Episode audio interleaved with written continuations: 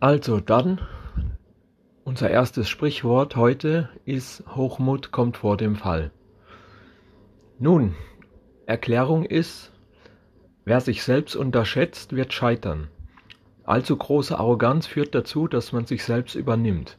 Gerade bei Angebern, die schon vor einer Leistung vor Hochmut strotzen, wird das Sprichwort gern genutzt. Also kurz und einfach erklärt, übertreibst du, kriegst du auch härter auf die Fresse. Je mehr Scheiße du baust, umso mehr Scheiße kommt auf dich zurück. So ähnlich wie Karma. Ne? So werde ich das jetzt erklären, verständlich. So haben wir die Erklärung, wieder was gelernt.